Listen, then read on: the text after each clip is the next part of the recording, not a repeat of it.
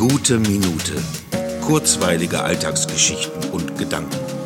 Mein Name ist Matthias Hecht und jetzt geht's auch schon los.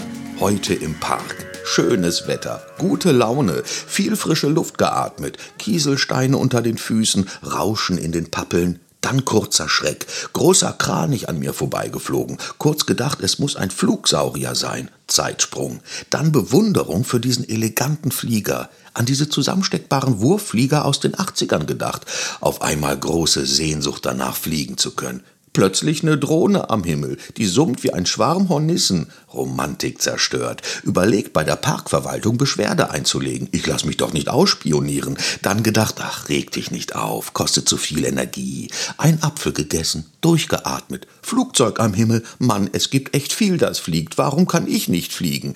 In den Schatten gesetzt, Hunde gesehen, an Per Günd gedacht und an Falco. Mann, bin ich froh, dass ich kein Narzisst bin. Narzisse Schöne Blume.